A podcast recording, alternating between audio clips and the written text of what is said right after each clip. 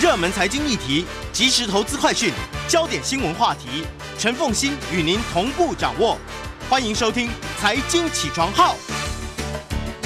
Hello，各位听众，大家早！欢迎大家来到九八新闻台《财经起床号》节目现场，我是陈凤欣。好的。回到今天的一周国际焦点，在我们现场的是淡江大学国际事务与战略研究所副教授李大中李副教授，也非常欢迎 YouTube 的朋友们一起来收看直播。好，首先我们先来看东协跟欧盟的高峰会。对，这个呢是两大这个呃这个这个这个联盟哈，第一次的高峰会是第一次全面性的全面性的高峰会。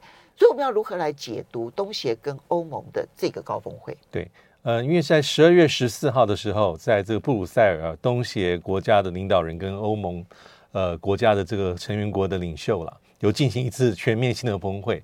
呃，为什么会叫全面性的峰会？意思是说，在过去所谓的东协欧盟的峰会，大概是呃欧盟的这个呃官员啊，跟这个东协的轮值主席国的领袖进行的峰会，所以它是一个。啊但是头对头，嗯，那这一次是包括两个国际组织里面的国家成员国的这个领导者共同出席。东协有十国，欧盟现在是二十二十七国。那这一次参加的国家总数应该是有三十一国，嗯，那由这个欧盟理事会的主席啊。欧洲理事会主席米歇尔跟这个今年东协呃轮值主席国柬埔寨的总理洪森是共同主席，共同主持，因为他们是共同主席。那总共大概有三十一国参与。那这里面哈，这个东协十国大概到了八个国家，嗯，啊，就是说，当然缅甸军政府呃没有，因为有争议没有受邀哈。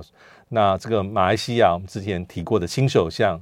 呃，这个安华因为刚就任，所以他是改派外交部长出席啊，啊，所以大概有超过三十个两个国际组织的国家在布鲁塞尔开所谓的这一次的峰会。欧盟也有二十三个国家，对，欧盟也有二十几个国家参与，所以这跟过去啊，就是两个组织的头头啊，这个还是有重大的不同。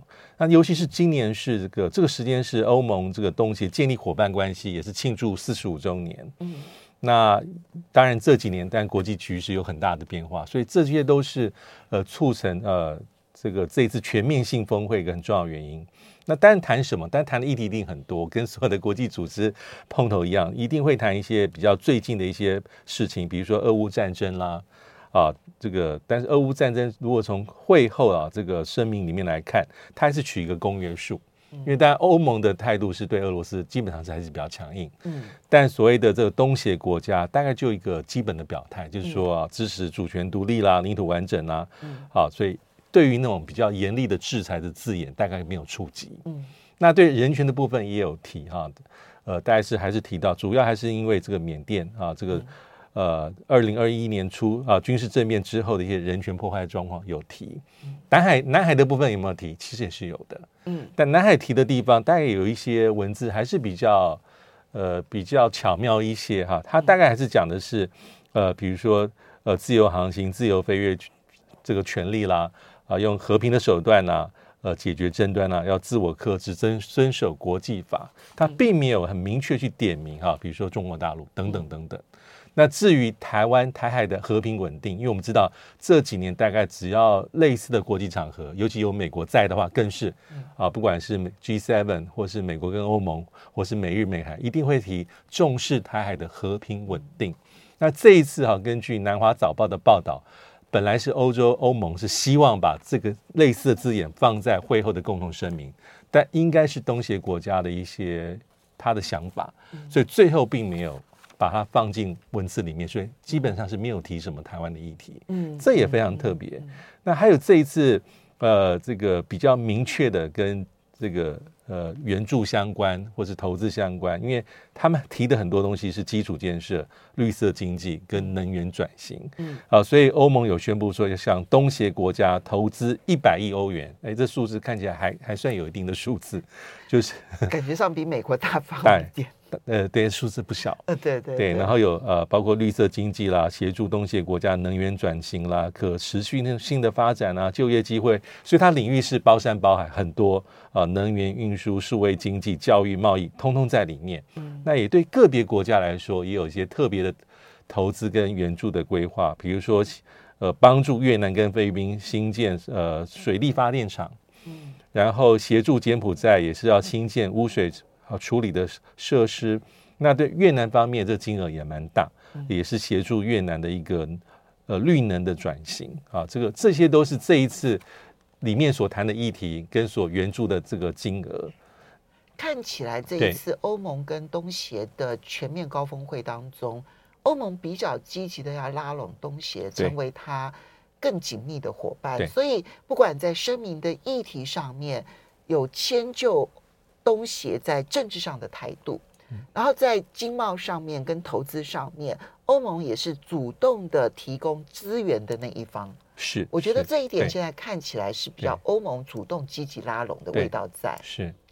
那那还有一个地方哈，就是也很有趣，就是说，呃，牵涉到自由贸易的谈判啊，因为我们知道，从二零一七年之后，其实东协跟欧欧盟之间本来要做自由贸易的谈判，就是组织对组织、区块对区块，但是并没有很明显的进展。嗯，那若是根据欧盟执委会的主席啊，冯德莱恩，他讲的也很直白，他说，后续谈判是停滞不前的。基本上等于什么都没有发生。我认为这个部分可能还早，言之过早，因为双方的差距太大了。对对，而且他们自己内部的自由贸易的整合，欧盟当然几乎是已经完全的相互沟、相互流通了。然后，可是也都出现了一些财政上面要不要相互支援的问题。但是东协，我觉得其实虽然进展的速度很快，但自己内部的贸易其实还没有真正很密切。对。东协很有趣哦，政治人物跟政治人物之间的关系非常的好，远比欧洲的这些领导人之间的关系好。但他们的经贸关系没有那么紧密，是是，他们相互之间的贸易的比例是偏低的，对对。所以我觉得这个恐怕都还有很难。所以这一步应该就不是会是以后的一个真正的重点。嗯、那这次峰会里面，其实啊，欧盟分别跟泰国、马来西亚签订所谓的合作伙伴协定。嗯、那还有，其实在过去十几年里面。呃，欧盟跟东协的个别国家也有一些所谓的自由贸易谈判，嗯，那有比较好。对，这有一些是有一些成果，比如说，呃，他跟新加坡跟越南的协议大概基本上完成，嗯、但是至于像是马来西亚啊，或是呃泰国或是印尼相关的谈判是比较停滞不前。嗯，那这一点其实就是未来可以再看。那主要还是这个峰会对于欧盟跟这个东协他们的意涵在哪里？对，我觉得关键就是它展现在世人面前。这两个两大集团要聚合在一起，他们要展现出一个什么政治面貌？应该还是有些这个互补，或是有共共同利益的考量。因为主要是因为哈，呃，这几年其实中美的竞争非常强烈，是长期的战略竞争啊，所以对欧盟跟东协之间，他们有一些看法可能是近似的，就是说我希望哈，在这个中美的高强度的竞争当中，我们能够走出一个自己的路。他们想要倡导多极体系，对，就是这个路，就是不受双方的这个战略的一个压力，而影响到我非得跟谁靠得这么的紧，没错，没有别的选择，这可能是他们共同想要做的。所以很多人说这是一条呃有互惠互利，因为呃，如果从这个经贸上来看，哈，东协是仅次于。美国跟中国大陆的欧盟的第三大贸易伙伴，嗯，这个双方的呃贸易还可以，呃，就是二零二一年整体来看，东协跟这个欧盟的双方的这个贸商品的贸易额大概有超过两千一百亿美金，二一零零亿，呃，对不起，是欧元哦，是欧元，一样啦，差不多，差不多，很类似，对，几乎是一比一，对。当然，双方对对方的出口的产品还是有些不同，嗯。呃，比如说欧盟对东协的出口大概还是化工、机械、运输。那东协对欧盟主要的出口还是农产啊、纺织啊、服装这一类的为主，但是欧盟跟东协的最大贸易伙伴其实都是中国大陆。对呀、啊，你像而且都是八千多亿，都是八千多亿。对，东协跟中国大陆，可能欧盟跟中国大陆都是八千多亿。对，所以其实东协跟欧盟其实对美中的态度大概都会说，我没有办法说我全部跟谁一起，因为都重要。所以我们稍微休息一下。我觉得这两大联盟的合作要凸显一件事情，说不要再逼我们选边站了，我们自己就是一边了。我们稍微休息一下，马上回来节目现场。欢迎大家回到九八新闻台财经起床号节目现场，我是陈凤欣。在我们现场的是淡江大学国际术语战略研究所副教授李大中李副教授，也非常欢迎 YouTube 的朋友们一起来收看直播。好，所以那李呃李老师，我们就把欧盟跟东协的。这个呃合作所要产生的国际影响力，我们来观察一下，最后做个结论。对，我觉得基本上东协跟欧盟大家都知道说，当然美国角色非常重要，不管是政治、经济或是安全，但是不可能跟中国大陆这个这个切割，或是像美国现在所进行的一个战略方向。所以东协跟欧盟还是有它的一些共同利益在，蛮巨大的。嗯，对。好，接下来我们再来看到的是习近平访问呃阿拉伯世界，有访访问沙乌地阿拉伯之后的那个三环高峰会之后，对，其实这里面出现了一个变数，那就是中国大陆跟伊朗之间的关系。对，因为呢，在这三环会议当中呢，中国大陆是呃在共同声明当中，其实是有对于跟伊朗之间的阿拉伯世界，呃，主要是科威特是不是？呃呃，应该是沙呃阿拉伯联合大公国。阿拉伯啊，阿联阿联阿拉伯联合大公国跟这个伊朗之间的领土纠纷，对，站在阿联这一边，哇，这引起了伊朗高度的反弹。是。那现在呢，他们。派了胡春华访问伊朗，是怎么看？对，因为呃，习近平当然是很风光结束，所以呃，中国大陆讲叫三环峰会啊，中阿、中海跟这个中沙。那中海部分就是这个海湾合作委员会，那我们这边翻成这个波湾合作理事会。那这个活动里面，当然很多习近平我们上礼拜所谈到一些承诺啦，一些相互之间一个高度的一个构连。或所谓的资源，但里面的确提到一些事情是让伊朗是有些不满意的。啊，就像刚才所提到的，这个主要是涉及在这荷姆兹海峡的三个岛啊，大通布岛、小通布岛，还有所谓的阿布啊穆萨岛，这个是牵涉到这个目前是伊朗所所控制，但是牵涉到伊朗跟这个呃阿联酋或是阿拉伯联合大公国的一些主权的争议。那在这个习近平在海合会里面的讲话，他有一个共同声明啊，就是说坚定的支持哈海合会的国家哈维护自身的安全，也支持区区支持区域的国家透过和平对话协商来化解分歧，而且要建构不安地区的集体安全架构。所以在这份联合声明里面，不只提到了我们这三岛争议，也涉及到伊朗的议题，也包括伊朗的核子计划，还有伊朗在区域内里面的一些作为。嗯、那这个针对性是有一些些。所以一个是核能核呃核呃核武的发展的问题，这个呢等于是在压抑伊朗。第二个其实就是我们刚刚提到的阿联跟这个这个呃伊朗之间。在赫姆斯海峡有三个有争议的小岛，对对，那站在阿联这边，对，对，我想主权争议一定是反弹最大的，因为伊朗基本上认为说这个没什么好再透过呃谈判或解决。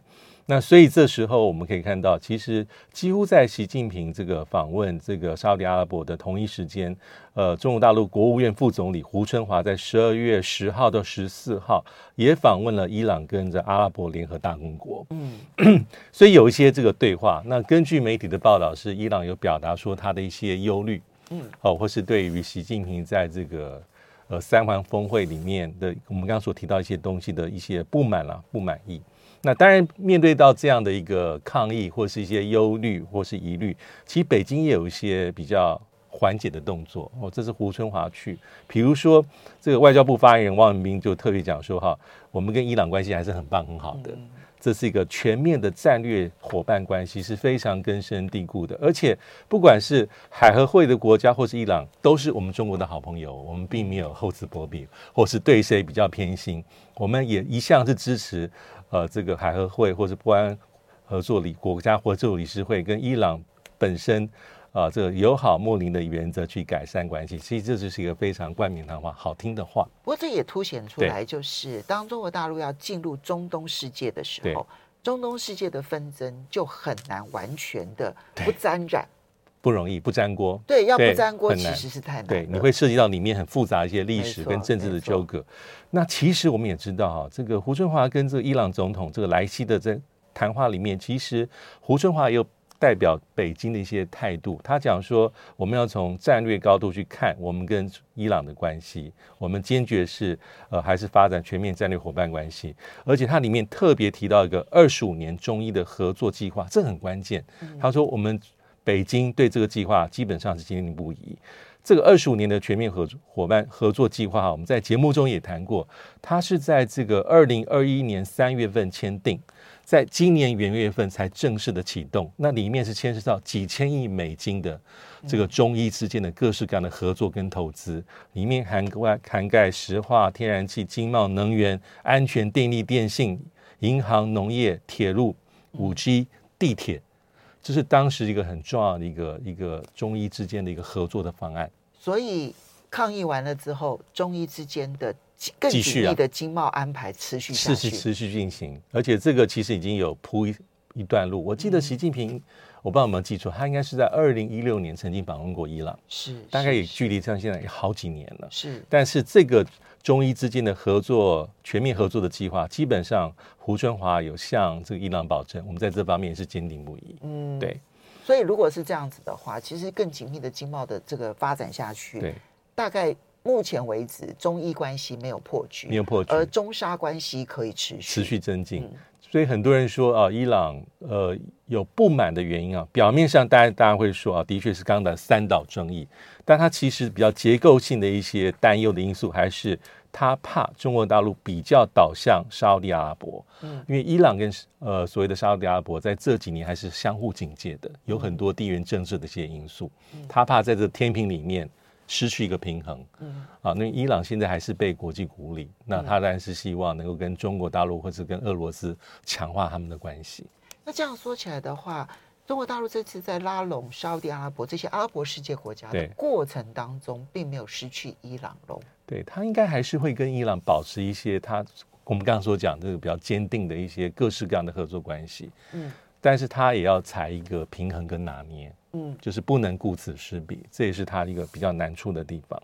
OK，那这样子说起来的话，那么嗯，中沙跟中伊后续要怎么样达到那个平衡点，可能是现在中国大陆在中东问题上面最困难的一件事情。的确，的确是如此。好，这是这个中伊之间的关系。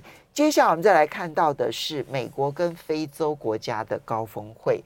我们之前提过了，其实非洲国家也很给美国面子。四十九个国家的元首到到华府嘛，对对，这其实真的是不容易的一件事情。好，那但是高峰会结束了之后，美国跟非洲的关系就改善了吗？呃，才是考验的开始。就是你要，就是美国还是提到一些东西，而且这东西是具体的承诺，是在峰会之前其实就透过媒体已经释放出来啊。先讲这次哈五十。五十几个非洲国家成员里面，大概有几个国家没有没有没有进没有没有没有到华府，包括几内亚、苏丹、马利、布吉纳法索啊，他们是因为政变的一些因素啦，而被非盟暂停他的会籍。嗯，那再加上厄利呃还有一个国家，所以大概去了四十九国。嗯，那会谈的里面呢，其实除了那种大拜拜，还有拜登。我们在荧幕前面开发表一个演说之外，还有拜登也其实个别有会晤刚果、加萨、呃，这个加蓬，对不起哈，赖比瑞亚、马达加斯加、奈及利亚、狮子山共和国一些国家领导者，因为这些国家领导人是在明年就要举行大选，所以白宫也趁机说我们支持啊选举的进程、民主啊这些话。最重要的地方是拜登在演讲里面他说哈，三年要向非洲投资五百五十亿美金。而且带有预告说他可能会去非洲访问，这也很合理，在他第一任期的任内就会去。那同时，其实我们看这这一阵子白宫所释放讯息都是呃身段放很软，就是我们跟非洲关系是平等的，我们不是以上对下，绝对不是那种对你说教的。而且怎么问他都会有点要去淡化中俄的，在他的这个白宫做这件事情的一个整体的战略设想。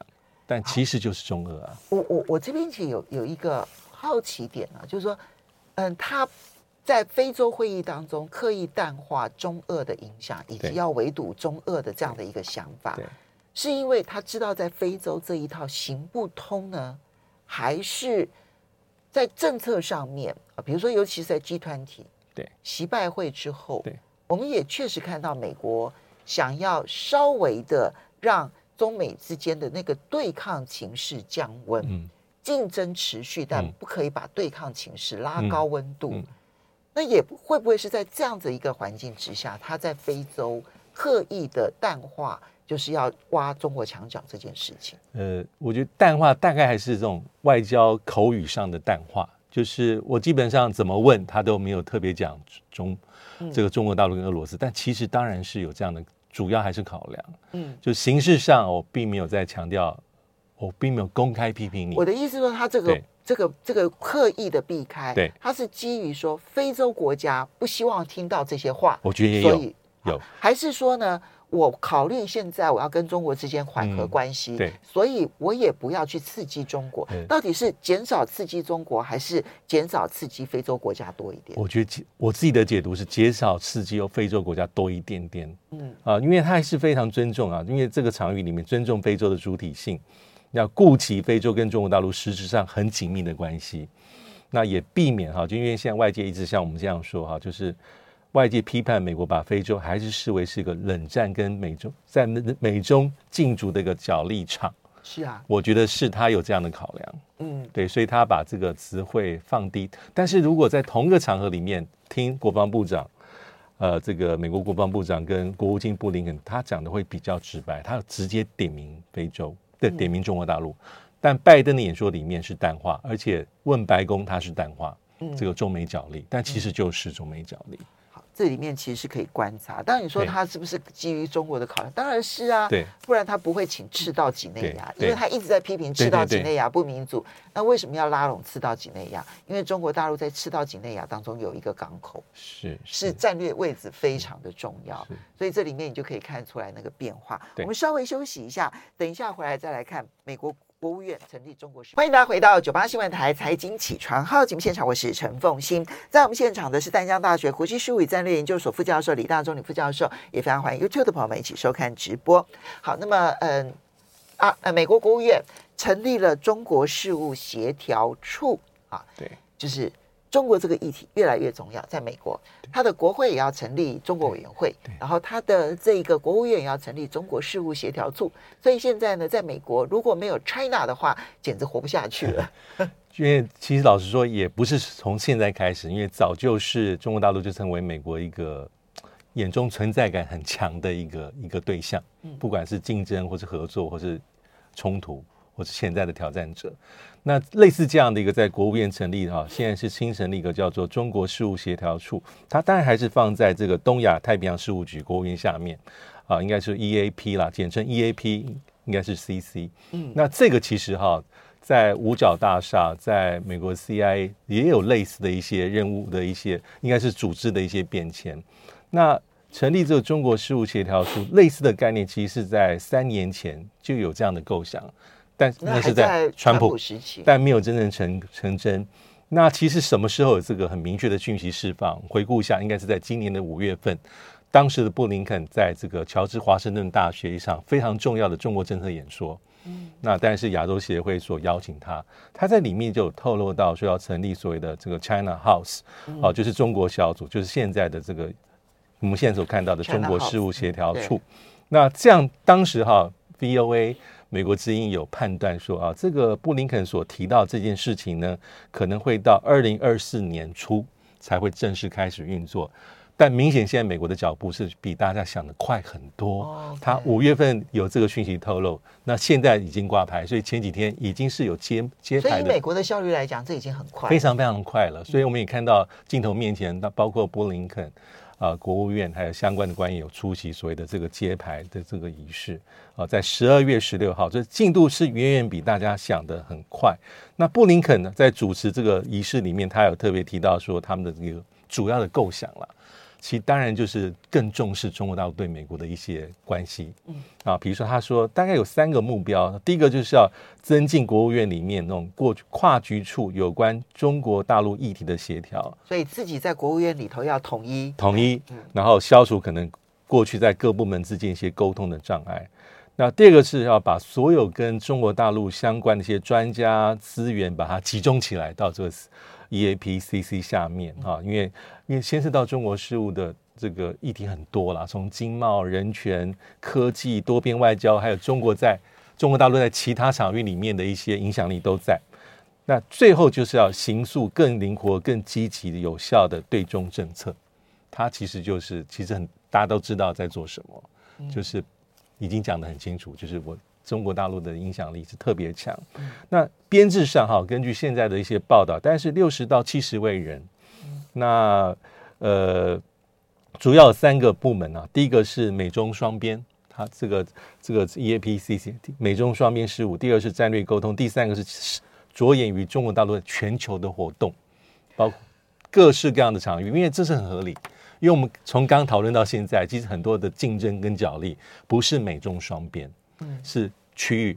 甚至是全球的层次，所以我要盯着你，看你到了哪些，就你到了哪里，我的眼光就要到哪里。对，然后就是做一个资源的整合，因为你存在感太强了，我眼中其实只有你，这很明显。因为中国大陆就是美国现在一回头，你就是在我后面紧追的战略挑战者啊。这我们之前有提过，以前是我睡。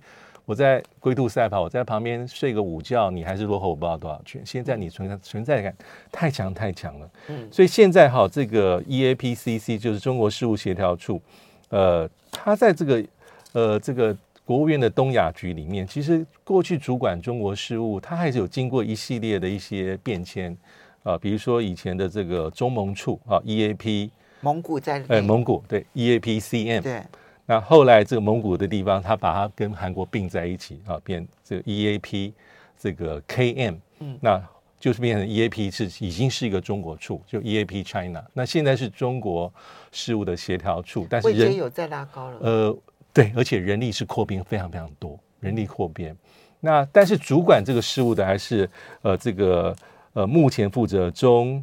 呃，国务院里面东亚局里面负责中国台湾蒙古事务的副国务副助理国务卿，还是他来做负责？就人呃，主导的领导主导者没有变，可是下面的编制扩大了。对，我觉得最重要是他的关注的范围变得很广。对，就你刚刚我们讲到，比如说你对于呃美国跟任何其他国家，可能它都是双边关系，这是他们所关注的。当然，然后也会关注。他呃，就是对方国内部的一些事务，这也会是他关注的。但是像中国大陆这样子，他既要去关注中美关系当中各种不同事物相互彼此之间有没有统一战线，嗯，是，其实用大陆的词就是统一战线。是，他还必须要去关注说，你到海外去做了哪些事？对。我要每一天盯着你，你的军事销售的状况如何？你的武器销售状况如何？经贸的状况如何？然后政治往来的状况如何？甚至于教育文化推广的状况如何？他每一件事情都要盯着他看。是，这个在国务院，美国国务院里头应该是绝无仅有的。对，是。表示说对中国大陆的一个重视程度，当然我刚我们刚才也漏提，其实，在国安会里面有类似的一个资源重新的配置，嗯，啊，包括对中国的议题，还有包括对整体的印太事务，其实里面很多也是着眼于中国大陆的影响。嗯，好，最后我们还是关心一下俄乌战争啊，基辛吉又在喊话要谈判了，这样子说赶快能够有一个结束，对乌克兰比较好，但乌克兰的反应非常的强烈啊，是。是可是俄乌战争现在究竟局势如何？那么，嗯，我们我们当然得到的讯息一直都不对等。比如说，乌克兰这边给我们的讯息都是哦非常乐观，然后他们有机会把所有俄俄罗斯占领的土地全部收回。可是我们看到更越来越多的西方战略家认为，这几乎是一个不可能的任务。对，哈，对，嗯，不管是基辛吉、米尔斯谢尔莫他们这些人都是如此。所以俄乌战争的现况究竟如何？我觉得还是一个战事的焦灼。呃，你看，从二月底打到现在，我们也谈过非常多次。但其实里面当然历经好多的阶段。好，比如说到四月份是一个新的阶段，他讲说第二阶段的特别军行动着眼点在乌东地区。那我印象中，呃，五六月代是乌克兰觉得他最晦暗的一段时光，因为当时的所谓的这个。呃，顿北顿内茨克跟利西昌斯克双子城最后还是被打下来。对。那但是从七八月开始之后，又有一个新的一个一个变化，战场上包括俄军在第一线指挥官他有一些更动。嗯。那再加上因为乌克兰喊反攻喊很久了，但迟迟没有动作，因为东西装备没有进来。嗯。那进来之后，而而且人员训练，对啊，那种长程武器也是到八九月，尤其九月之后有个明显的改变。那对俄罗斯而言，他十月八号是有阵前换将啊，这个谢罗维金已经被接掌为特别军事行动的总指挥。但一个月之后发发生什么事？就是我们所看到，在赫尔松地区，俄罗斯是暂时往回撤，因为如果不撤的话，他有两三万人会可能会被歼灭。他不要把他最精英的部队困在那个第聂伯河以西的地方，非常危险。嗯，但是到现在我们看到十月底到现在，是俄罗斯打法。也有一些新的变化，就是他发动大概是大将近十波的大规模飞弹攻击，而且是直接攻打、直接锁定基础建设、电力设施，就是让人民感觉到痛，让乌克兰人民。那到现在呢，其实最近一两个月，双方都会讲说：“哎，我不排斥和谈。”但是把双方的条件对上来看，这都不拢。嗯，泽连斯基是不会放弃主权。那当然。对，那对俄罗斯而言，他要你默认，要你承认，他已经认为是合法并入俄罗斯联邦的领土，包括四个地区的公投，乌东、乌南，还有包括克里米亚，他一步都不松。但泽伦斯基是要把它全部说，你全军撤走，我们再说。这没有，所以一定是会跨过明年。嗯，那而且双方目前的一些讯息都显露说，泽伦斯基还会发动攻势乌南，但乌但俄罗斯也没有放松，他也在规划新的一个可能全面的攻势。所以看起来，即便是很多人还是就是像是刚才所提到的呃一些呼吁啊，谈判和平，但实际上机会不大。好，我们稍微我们要非常谢谢李大中李教授，也非常谢谢大家的收听。